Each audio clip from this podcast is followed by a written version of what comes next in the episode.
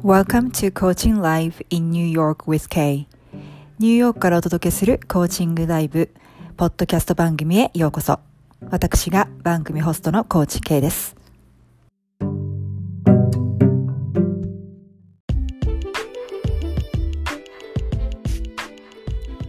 Hi everyone, thanks for tuning in today. I just wanted to say hi and introduce myself as well as what my podcast program is about.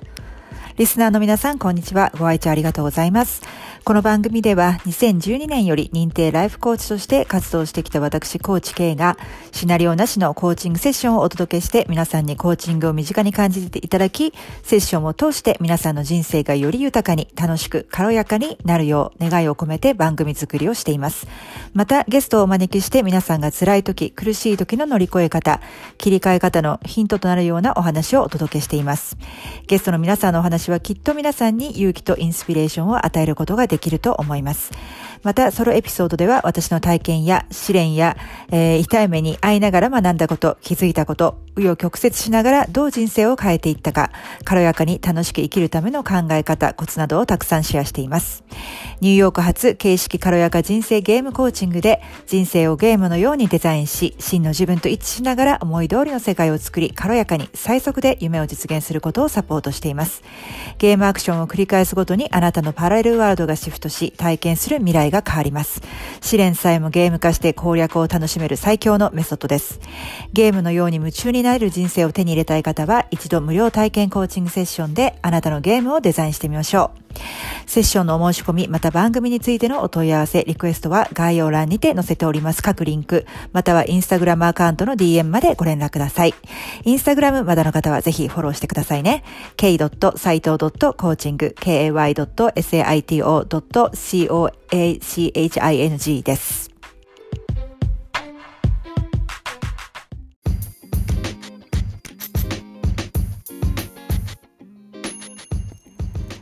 ここで一つお知らせがございます。今までウェブサイトからお申し込みいただいた方に、えー、自分らしく生きるための7つの秘訣という無料冊子、えー、プレゼントをさせていただいたんですけれども、えー、今回、えグレードアップした内容で、えリニューアルしました。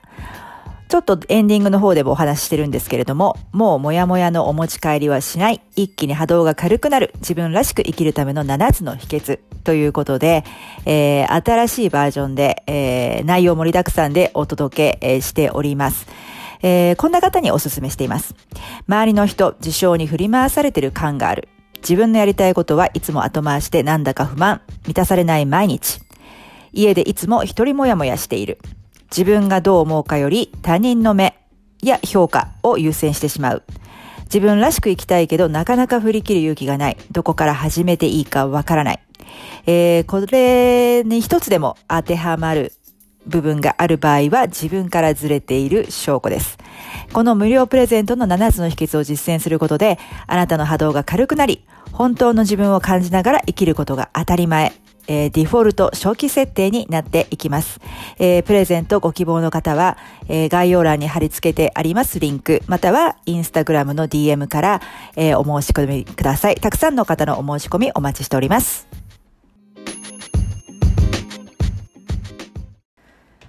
Hi everyone, welcome back to my podcast, Coaching Live in New York with Kay. Today we have Kozie back to the show, and the last time she was here, we scanned and designed her body environment, and she chose her hair, her hairstyle, and the thing that she concerned about hair. We will find out what she experimented in her game. It's also always surprising to find out the synergy effect that she experiences, and this time was no exception. One thing led to another. Then we moved on to a new and the last environment, the technology environment, that is. It's an environment where I always also feel challenging. Let's see about Kuzue's case and how she rates her current technology environment against her power patterns. はい、皆さん、こんにちは。えー、今日は小杉さんをまたショーにお招きして公開コーチングセッションを2回にわたってお届けします。えー、前回小杉さんがいらした時は、えー、体の環境について、え、スキャンデザインをしたわけですけれども、小杉さんが選んだのは、え、髪の毛にまつわることでしたね。ヘアスタイルであったりとか、髪の毛にまつわる、まあ、お悩みですとか、え、そんなところをデザインしたわけなんですけれども、え、小杉さんのゲームの中で小杉さんがな、どんな実験をしてきたのかっていうのを、えー、楽しみに、えー、聞いてみてください。そしていつもナイスサプライズなんですけど、あの、相乗効果ですよね。小杉さんがいつも経験される。で、今回もその例外ではなかったんですけれども、まあ一つのことをまた次につながってっていう、こう、なんていうんです、ドミノ倒し、いい意味での、なんか波紋が広がっていくみたいな経験を今回もされていて、すごいお話を聞いてて面白いなと思いました。で、えっと、今日は、あの、最後の環境になるわけですけれども、テクノロジー環境です。これ私自身もね、なんか苦手意識があって、あの、なかなかチャレンジングを、チャレンジングをえ、チャレンジングに思う環境であるんですけれども、小杉さんの場合はどうでしょうか？えー、テクノロジー環境っていうのはそのテクノロジーそのもの、まあ、パソコンであったり、スマホであったりとか、えー、ありますよね。で、それかまあ、まあ、サイバースペースであったりとか、その SNS であったりとか、そういったまあ、テクノロジーにまつわる環境のすべて、なんですけれども、小杉さんが選んだのは、そのテクノロジー環境のどの部分だったでしょうか。そして、現在の小杉さんのテクノロジー環境が、えー、パワーパターンとどう対比しているか、そんな辺、その辺もお楽しみに、えー、聞いてみてください。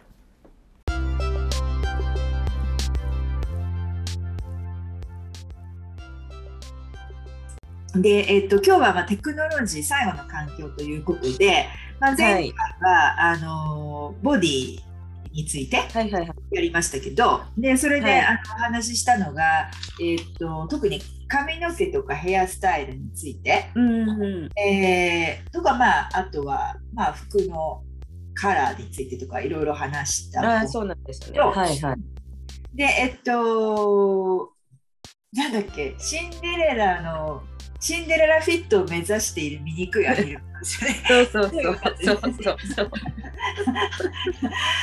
でちょっとなんか守りに入ってるからちょっと冒険心を持ちたいみたいなあの、はい、昔ロンドンにいた頃とかイギリスにいた頃やってたみたいなことを言ってたんで,、でなんかこう実験できることとしては、えーと、ウィグの専門店に行ってた、まあ、あの試してみる。それから、えーとあの何でしたっけ？美容院に行ってみるとかカラーをやってる人にその服似合う服とか聞いてみるとかいうお話がありましたが何か実験するチャンスはありました、はいね、その美容院には行ってきました。なんかもうウィグウィグとかなんか見に行くような時間とか作る前にもパッて行っちゃったんですよ。なんか予約の、予約がなんか入れにくくて、その、仕事の関係でその、合わせるのに、じゃあもうこの時間でみたいな感じで行ったので、結構、はい、あのもうポンポンと行っちゃった感じなんですよ、ね。えー、はいはい。うんうん、そうそうそう。それでまああのお話ししてて、そしたらやっぱ最初私のいつもの、あじゃあまあなんか、はい、このくくれた方がいいですよねみたいな感じで向こうもやっぱ気使って言ってくださってて、はいはい、でなんかもうほぼほぼまあその感じでいつもの感じになるのかな的になった時になんか向こうが察してくれたんですかね。はい、あでもなんかでもなんかこう切るのもバス切っちゃってもいけると思いますよみたいな何か言ってくれたんですよ。何かその私の理由、はい、くくらなきゃいけない理由の部分とか仕事のことで髪の毛引っ張られるからとか言ってたんですよ、その赤ちゃんに。はい。はい、でもな長くても引っ張られるし、はい、かります。くくってても引っ張られるし、うんうんうんうん、短くてももしかして何？あのいけるかなという感じになって、話になって、はいはい、でなんかふとあの雑誌を見せてくれたんですよ。こんな感じでどうですか？みたいなやつがすごく良かった。あこの人の感じですねっていう感じで、あじゃあもうバッサリいっちゃいましょうかみたいな感じで、ねはい、そうなんか勢いで勢いでっていうか、えー、美容師さんのなんていうんですか？さしてくれた感じで、うんうん、そう。あそれであじゃあ思いっきりき長さを切ったってことですか？結構結構、うん、ボブまあボブはボブなんですけど、はい、あのショートショートではないんですけど、まあなんか切ったかなっていう感じではえー、すごい。えー、うん、それってだどのぐらいぶりですか？髪の髪型変えたの。えっ、ー、とねになんかね自分の写真をちょっと振り返ってみたら、はい、えっ、ー、とねどれぐらいだかな。行ったり来たりはしてるんですよこの中間を。はいはいはい、はい、これぐらいまで短くしたのは多分23年ぶり。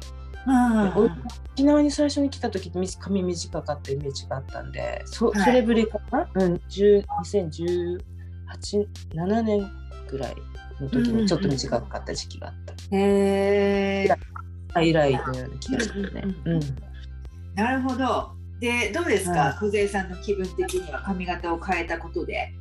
なんかねもう髪の毛をこう切るって決めた瞬間に、うん、なんかこう気楽になったというか、えー、まだ切られてないんですよ。じゃあ切りましょうねって話がついただけ。の状態で結構楽し楽しみというかあまあなんかあ切れてよかったっていう感はあってでも切ってなんかあのシャンプー台行くじゃないですか、はいはい、あの時点であのシャンプー終わった時点であ軽いと思ってあの本当物理的に軽いと思って、うんこれはいいですねっていうなんか似合う似合わないとかそういう問題じゃなくもう、うん、あこれは楽になるぞと思ってその、うん、ナイケアとかが、うんうん、っていうそのいい印象ではありましたね。うん、あなるほど。そう。でまたその美容師さんがすごくタイミングよくねなんかあの生活なんか生活向上みたいな感じで K さんも、あの、フレーミングで言ってるじゃないですか。あの、生活そういう感じの美容師美容師さんその似合わせ師っていうのはもともとそういうふうに呼んでたんですけど自分のこと。を。でもうちょっとその個人個人の生活とか仕事とかそういう全般的なやつに合わせれる、うん、なんか、うん、風になちょっとちょっと変えていこうと思ってるんですよみたいな感じで。なるほど。だからその方もちょうどいい感じにその私が望む方向に変わっていっててっていうか、うん、行こう途中で。ウェブサイトも更新中なんですよみたいな感じで、うん、でそのカラーの話も聞いて予約は取ったんですよ。ただ予約がなかなか入入れづらくてやっぱ長いんでそのセッションが。うんうん、すごいすごい。行動してますね。はいあじゃあそのカラーっていうのは髪の毛じゃなくて自分に合うそのカラーってこと？そうとなんかメイク？メイクそのファンデーションのその肌感とか、なんか似合う色とかそういうのもやってくれるからそう私メイクとかしてもらうのすごいこっぱずかしくてあのしてもらったことないんですよ今まで。あの成人式以来。うんうんうん、そう。だから自分式でずっとやってたから、うんうん、あちょうどいいかもと思って。何ていうんですかね小石をこうポンってやったらふわーってあはいはいはいはい。広がる。波紋。そうね波紋がね。あんな感じで、なんか髪の毛から始まったんだけど、その、メイクに行きなんかメイクやるって言って、あなんかちょっとあの これもあれもみたいな感じで、はいはいはいはい、ちょっと気になり始めて、いろんなことが、はい。すごい。なんかあれですねあのずちょっと前にあのネットワークインバイロメントやりましたけれどもうん。なんか彼女ってその要因になれるんじゃないですか？そこであ確かにね。うん。小さんのリニューアルゲームのまさにリニューアルじゃない？リニューアルゲームのサポートになってくれる感じだよね、はい、うん。確かに。はあはあはあ、じゃあそのそ本当になんだろうそ外見の環境からこうリニューアルしていくチャンスだね。そうですね。そうなんですよ。それで、はい、なんかそれと全然関係ないかもしれないんですけど、なんかね、はい、K さんと断捨離の話してたじゃないですか。はいはいはい、はい。そう、それで私あの服をやったんですよ。あ、そうなんですね。はい、そうそうそう。それであの洗濯かご中くらいのに1杯分ぐらい。はい、はい、断捨離できて、できてっていうか。うん、なんかもうそうなんですよ。やっぱりその服とか変えたりするのに、うん、なんかあこれ着てあげなきゃっていう私気持ちはあるんですよ。そのねあの、はい、放っておくのはかわいそうっていうのもあるので、うんうん、そうですよね、着ようって着ようとするんだけど毎回うんっていうのが服が3着あってなんかまたき着てはあげたけどなんか外出はしなかったっていう服が結構あって、はいはいはい。うん、そんなのを全部ポイポイって言ったら。なるほど。あの毎日のちょっとしたイライラを消そうってあありますよね、ポッドキャストでね。うんあれだと思いますよ。なんか毎日多分。そうなんですよ。本当おっしゃる通りで、私相当前ストレス溜まってたんだなって、このなんかストレスなく飛び出せる。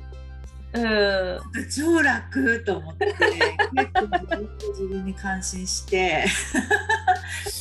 そうだから一旦その服とあとはそのハンガーにかけられないあのかけると伸びちゃうようなものとかあるじゃないかセーターとか、はいはいはい。うん。もう置いてある、えー引き出し式のものえー積み重ねられる式のもので冬服ってかさばるから結構1234563つ3つのロロックドロワーあって、まあ、そのうちの1つがマフラーとかが入ったりとか小物が入ったりとかうんそこの部分もぎゅうぎゅうだったのを多分今8割収納ぐらいにしました。全部。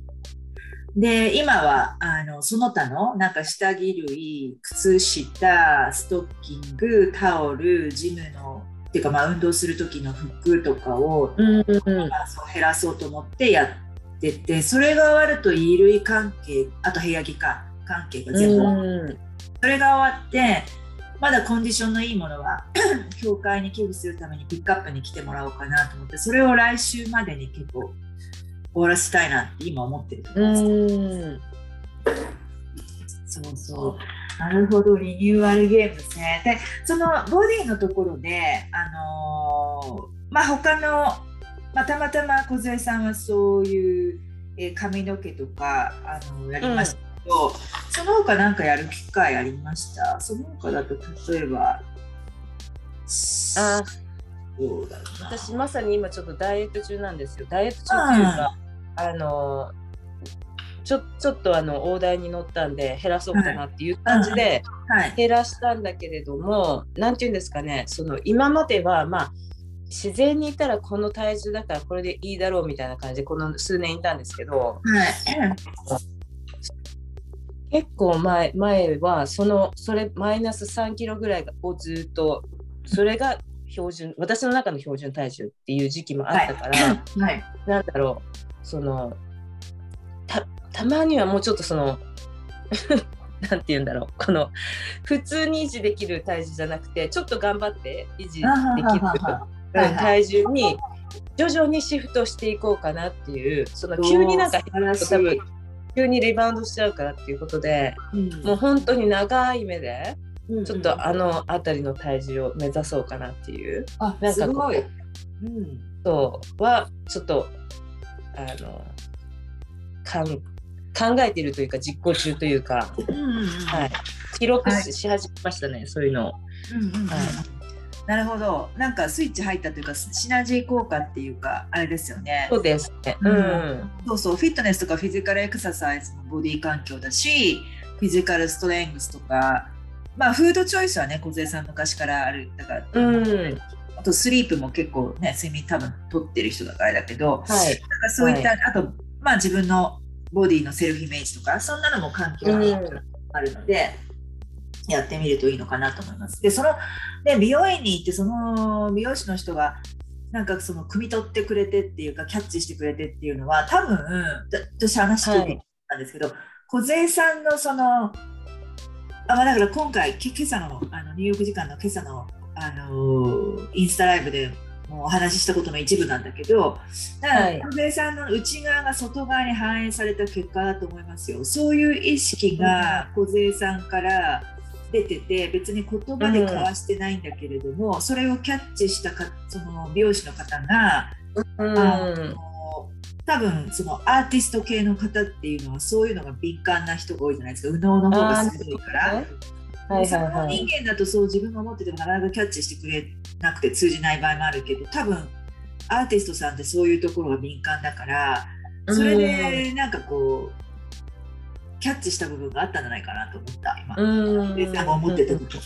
うんそうか面白いですね引き寄せですね引き寄せの法則。ねえ本当に良かったです。なるほど。じゃあそれはあのその人との関係も、まあ、ネットワーク環境えーボディ環境とミックスした感じで、あのーうんになってくれでその関係が強化できそうだしでご自分ではいもそのちょっとエクササイズとか、えーボディウェイトの面で、えーちょっとチャレンジしていくっていう感じですね。はい。はい、わかりました。で今日はテクノロジーを最後にやろうやりたかったんですけど、えーとはいテクノロジーっていうのはまあそのままあのー本当に物理的なものパソコンであったりスマートフォンであったりはい。えーっと、あと、わかんない、そのなんか、えーオンラインゲームをするんだったらそういうものであったりとか、うんあとテレビ、テレビはテクノロジーとちょっと違うな。えーで、あとはその、えー目に見えるものではないけども、バーチャルスペース、えー目に見えるっていうか、まあ、えーっと、えーもう SNS ですよね。あの、早く言ってしまえば、うんうんだったり、 LinkedIn、YouTube、Twitter、えー、とか、あと何でしたっけ？日本日本でミクシーとかってありましたっけ？あ懐かしい。ありました。今。ね。わかそんない。やってる人いる,、うん。いるのかな？えー存在はすると思いますよ。どうなんだろあと、まあ、はい。インスタでしょ、えー、とそれからクラブハウスとか、まあ、そんなようなものとか、えーっと、あとは、そうだな、おあの出会い系のアプリとかやってる人であれば、マッチ .com とかわかんないですけど、そういうのがあ。ったりとか、あとは今、ポッドキャストの他にも、スタンド FM っていうのがあるらしくて、自分でラジオできるやつ。で、そういうえーあって、で、えっ、と、小杉さん前回の時も、その、えーいろんな、その、ベビーシッターをやるようになってからの気づきっていうものを、まあ、喜びとか、そういうものを、まあ、シェアしていきたいっていう、あの、話もされてたと思うんですけど、うん。えーっと今日その環境スキャンをしていくのにどのアイテムでやりたいですか？バーチャルスペース SNS 全般とかなのかそれともうんあのそのフィジカルなその IT 環境なのか？あーなんかね多分リニューアルで言うんだったら SNS 全般がいいと思います。はい。はい、今アクティブに一応アカウント持ってるけどアクティブにやってるものはないんですよね確かね。そうそうあの LINE は基本なんかのああそうそうや LINE はいはい。LINE は LINE は SNS って言うんだろうかっていうぐらいあなんかちょっとただメッセージ的な役割が多いじゃないですか。なんかまあグループ LINE とかがあるうん場合は別なんはいですな。はいはい、うん。でも LINE でビジネスに使ってる方多いですよね。その LINE でお友達登録したら無料プレゼントみたいなのをよくインスタで見る。ああそうですね。あのなんか LINE アットとかあ、そっかそっか、そうそうそうそうそう。なんか普通の LINE とは違うんですねあれなんかね、うん、らく。確か、うん、そうですビジネね。ス用の。うん、うん、なるほどね。はい、私も SNS 遅咲きっていうか遅デビューなんで、うん。抵抗あって、LINE でさえも抵抗あって、なかなかアカウントを開けなかった人だったんですあそうなんですね。うんいつもなんかこうめめんどくさいうざったいっていうのとかあとはちょっと、えーロングインプレッションというの間違ったイメージがあったのでです、うん、そうね、うん。とか実際やってみてあそんなことなかったんだって気づいたんですけどなんかそういう先入観でやってなかったんですね。はい、じゃあ SNS 全が多いと思います。はい。うんはい、わかりました。えーっと、じゃあ、まあ、SNS 全般ということで、まあ、またいつもの、えークエスチョンをしていきますけど、はい。えっと、その SNS 全般に関して、えー繰り返し行われるアクティビティ、まあや、アクティブにやってないんだったらあんまりないのかもしれないけど、なんかありますか？うーん。えっとね。うーんとですね。あの、ネットサーフィング的なことってなんていうんですかね、この、なんかその私の中で SNS のインスタとかすごいあの有有益な情報も散らばってはいるんだけれども、はい。それをキャッチするのに結構いろんな他のなんだろう投稿ももうすみ見ていかなきゃいけないといううんか、っていうのがあるじゃないですか、まあ、これっていうのを探してる時はまあ多分検索すればいいんだろうけども、うん。なんかこう普段使いしてる時結構ねこのブラウジングしてなんとなく見てるはいはいはい。多いですねで時。間がなんかんあ時間無駄にしたっていうわかる。のはやっちゃいますね。私、はいはいアクティブじゃないんだけどそのパッシブに見てるだけでもそそうなっちゃう。う。すごい時間使いますよね。ねえなんでこんなに時間かかっちゃってんだろうっていううんし自然とすごく、うん。あのアディクティブな感じがしてすごく。そうん。でそれでまたなんかあなんかあんまり開けない方がいいんだろうなみたいな感じで なんかね黒か白かみたいな感じになっちゃってる時もうん。時々はい。じゃあその今のところで SNS の付き合い方っていうのはまあそんな感じリカーリングアクね。で、えーっと、ムードを表現するとしたら、ムードとかエナジー、あの SNS やってる時どんな風にあの表現できますか？うーんとね、ムードね。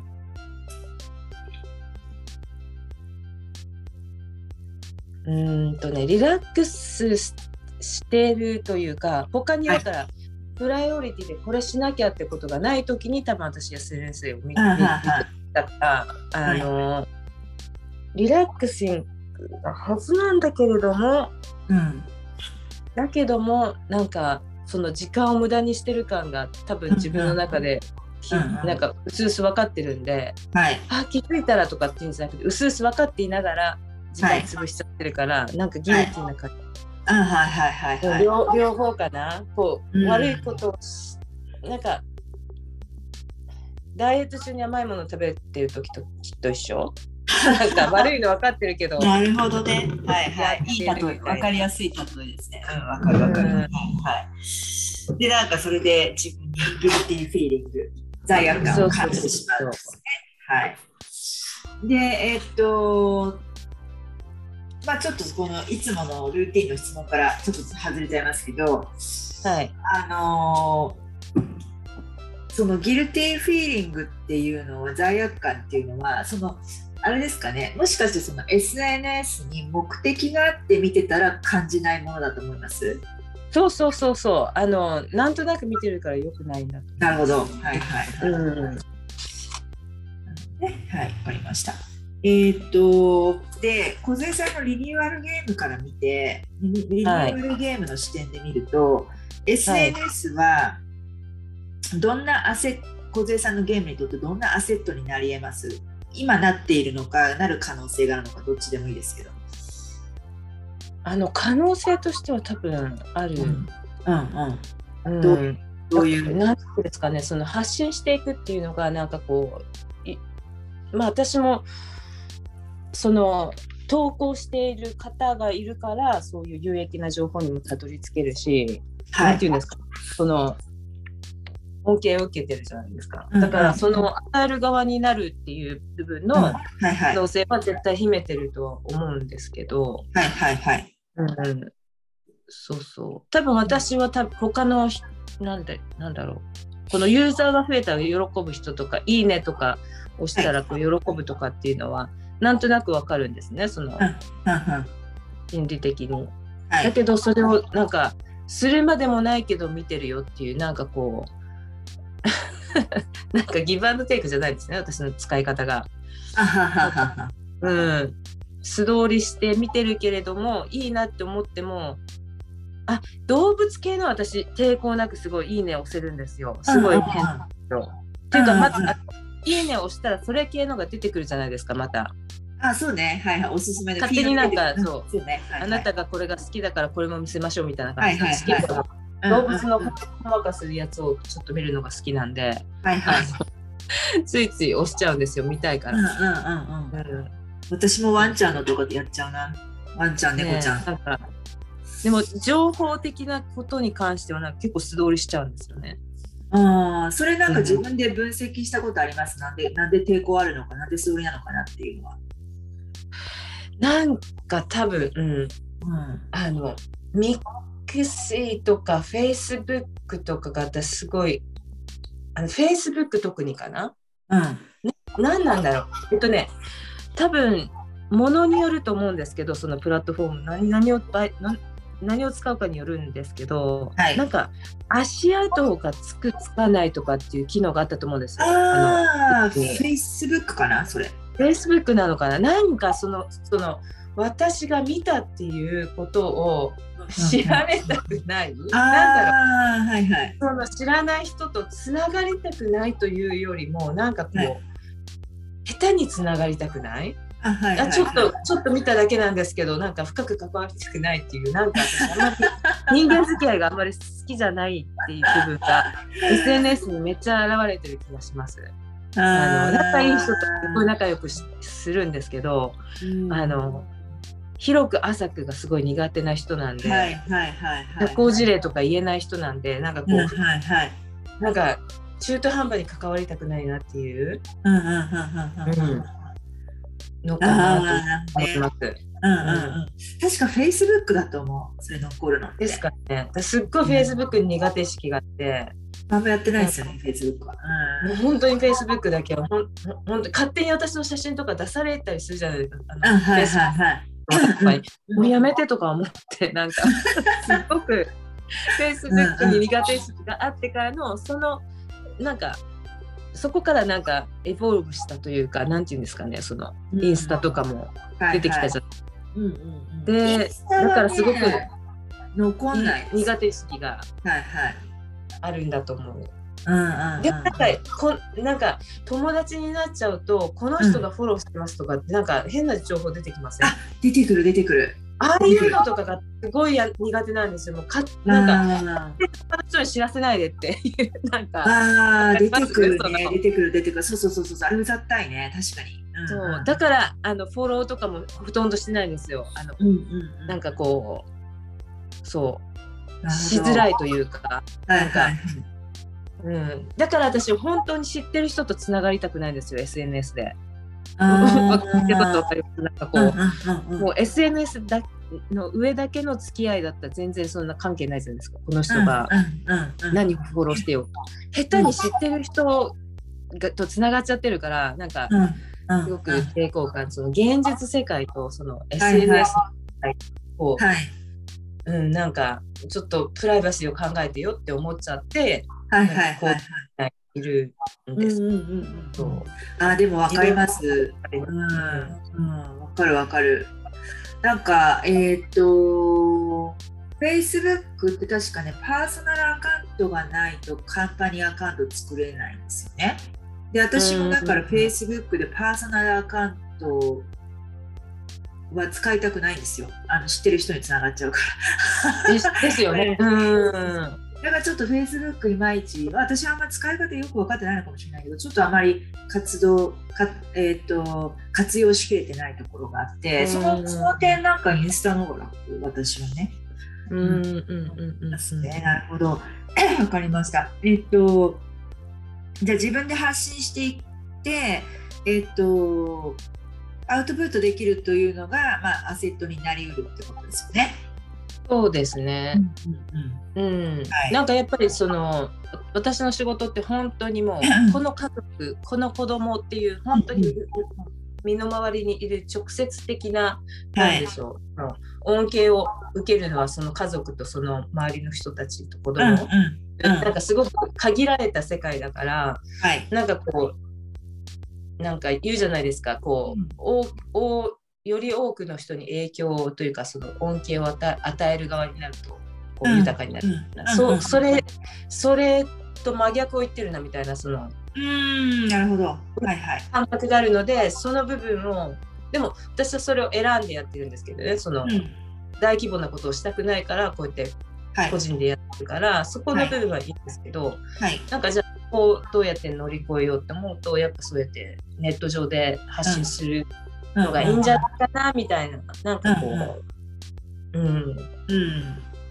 そうでなんかその周りの人のためにもなっていうかそのそういうそれで癒される人が増えれば、えーになると思うし小杉さん自身の癒しにもなると思う、その発信し自分の気づきをそのアウトプットしていくっていうことは、うん。あのいろんな気づきとか、えーなんだろうな自分の自分と向き合う機会も増えるし、ああ、はいはいはいはい。えープラスになると思いますよ成長する。うんうん、でそれは振り返れるしね自分でその記録したものが残るから。確かに。はい。うんそうそう。あ、そうそうそう。そういえば、小杉さん、この間のセッションの時に速攻で、あの、いくれましたよね。まとめみたいの。書きね、あの、タイプしてそうそうそう。あんな感じで、やっぱり、あのーアウトプットすると残りません？やっぱり。確かに、確かにね。うん。ね。はい。で、えっと、でチャレンジについてはさっきおっしゃっていただいたようなことなのかな？つまりは、その、えっと、その、しゃえっと、人と、あの、つながる、えーうん。が苦手とか、うんえっと、その境界線みたいなのがなくなるのがチャレンジみたいな、そういうことですよね。はい。はい。で、えっと、何か我慢していること似てるのかな？トリレーションっていうか、えー、小杉さんがその、に、あんなんだろうな、えーエナジートレーニングっていうか、その、エネルギーの消耗になってしまう部分とか、あとはその、うんアンギザイティなんて言うんでしたっけ、うんうん。えっと、なんかそう、焦燥感あ不安か、不安かとうんかそういうものをうん与えるっていうのは、どの辺ですか、SNS。SNS は多分あのすごくその自信がないそのはい。発信することに対しての自信のなさから、はい。なんかせっかく頑張って発信したけれども何も反応がなかったとかすごい寂しいじゃないですか。はい。なんか多分その辺はい。な気がしますね。その、拒拒絶されるわけじゃないけれどもこのうん存在が感すらない感じのうんものになってしまったら悲しいなみたいうんな感じ、うんうんおそらくはいはい。なるほどね。はい。です自信のなさから多分来ると思うんですよ。うんうんうんうんで、えーっと、じゃあその SNS の環境に関して何か欠けているもの、足りないものってあります？ミッシングしているもの、小杉さんにとって。小杉さんのまあリニューアルゲームになる。うんだから気楽にでき気軽にできない。なんていうんですか、うん軽さも欠けてますよね。そのなんか深く考えちゃってるその SNS の苦手意識がすごくか勝っちゃってる、はい。活用するよりも、うんうんうん。うん、なんか苦手意識の方がマイナスの方がすごい目立っちゃってる、うんはんはんはんなるほど。はい。足りないというか、うん、なんかその腰が重くなっちゃうって感じですね。始めるの。そうですね。うんなるほど、わかりました。で、えっと、あと、じゃあ、えーパワーパターン、小杉さんの、まあ、比較をするんですけど、い。SNS の環境について。えーっと、そうですね、じゃあ、猫のように自由気ままにっていうので言うと、何点ぐらいですか、1から5で。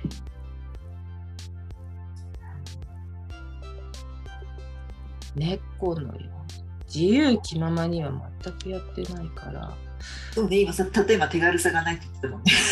そうまさにまさにうーんでも1とかっていうと別にあのインスタとか見てはははって笑ってるんで 2, 2ぐらいにしとこううん。はい、はい。では、えーっと、あと何でしたっけ、蝶のように軽やか、優雅に軽やかにっていうので言うと、何点ぐらいですか？全然優雅ではないからうん軽やかうーんこれも2ぐらいですかねうんはいえー、あとは、えー surrender。surrender。surrender ね、 surrender ね、1ですよ。なんかめっちゃ成功してるから、1ですね。そうですね。そうですね。うんねあと、適材適所、適所適材。えーどうだろう。これも、なんなんでしょう。まあ、一応かアカウントを作ってるだけでもいいとして2にしましょうかね。はい。はい。で、あと自分を大切にっていうのが私ね。うーん。どうなんだろう。いいいように考えれば、まあ、自分を大切にしてるからそういうのには関わらないでおこうみたいな感じだと思う。はい。成長成長を止めてる部分で言うと、ね、うん大切にしてないから、間にしときます。2.5。2.5。はい。わかります。はいあと何かありましたっけ？いや、そのぐらいです。はい。はい。はい、わかりました。多分私の記憶の中で、この12、えっ、と、ごめんなさい、9つの環境をやってきた中で、うん、一番低いですよね。これ平均点相当あの他の環境より低い記憶があるんですけど、確かに。ね、多分一番今までで低かったんじゃないか。ってことは、そのリニューアルゲームからかけ離れてるっていうことを、あのまずはそこに気づくっていうか、受け入れるっていうか、ことですよね。うんまあ、これから変えていけばいいんでね。ここが変わると、他の環境も相乗効果で変わ変わる可能性はかなり秘めてるので。はい。わかりました。じゃあ、あの次のまた難しい、えーポイントですけど、えっ、と、はいプレゼントパターン考えてネーミングするとしたら、このうん SNS の環境に関して、その自分のパワーパターンをももをもとに、どんな言葉がパッと浮かびますか？え、もう、すぐわかります。幽霊部員ですよ、私。幽霊部員。なるほど。なるほどね。はいはいはい。なるほどね。いたのか、あなたみたいな感 席だけ置いてるけどみたいな。じ。そうそうそう。ああ、面白い。小杉さん、本当だんだん上手になってきますよね。9回目なんで。はそうい。だよね。ね。はい、わかりました。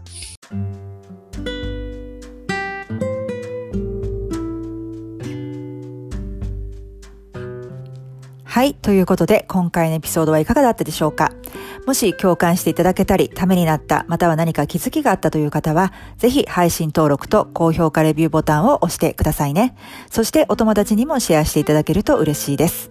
人生をゲーム化して楽しみたい方、ゲームのように夢中に人生を楽しみたい方、真の自分と一致しながら思い通りの世界を作り、軽やかに最速で夢を実現したい方、試練までもゲーム化してその攻略を楽しみたい方、もやもやのお持ち帰りはもうやめたい方、一喜一憂するパラレルワールドから抜け出したい方、無料体験セッションの申し込みは番組の概要欄にリンクを載せておりますので、ぜひそちらをご覧ください。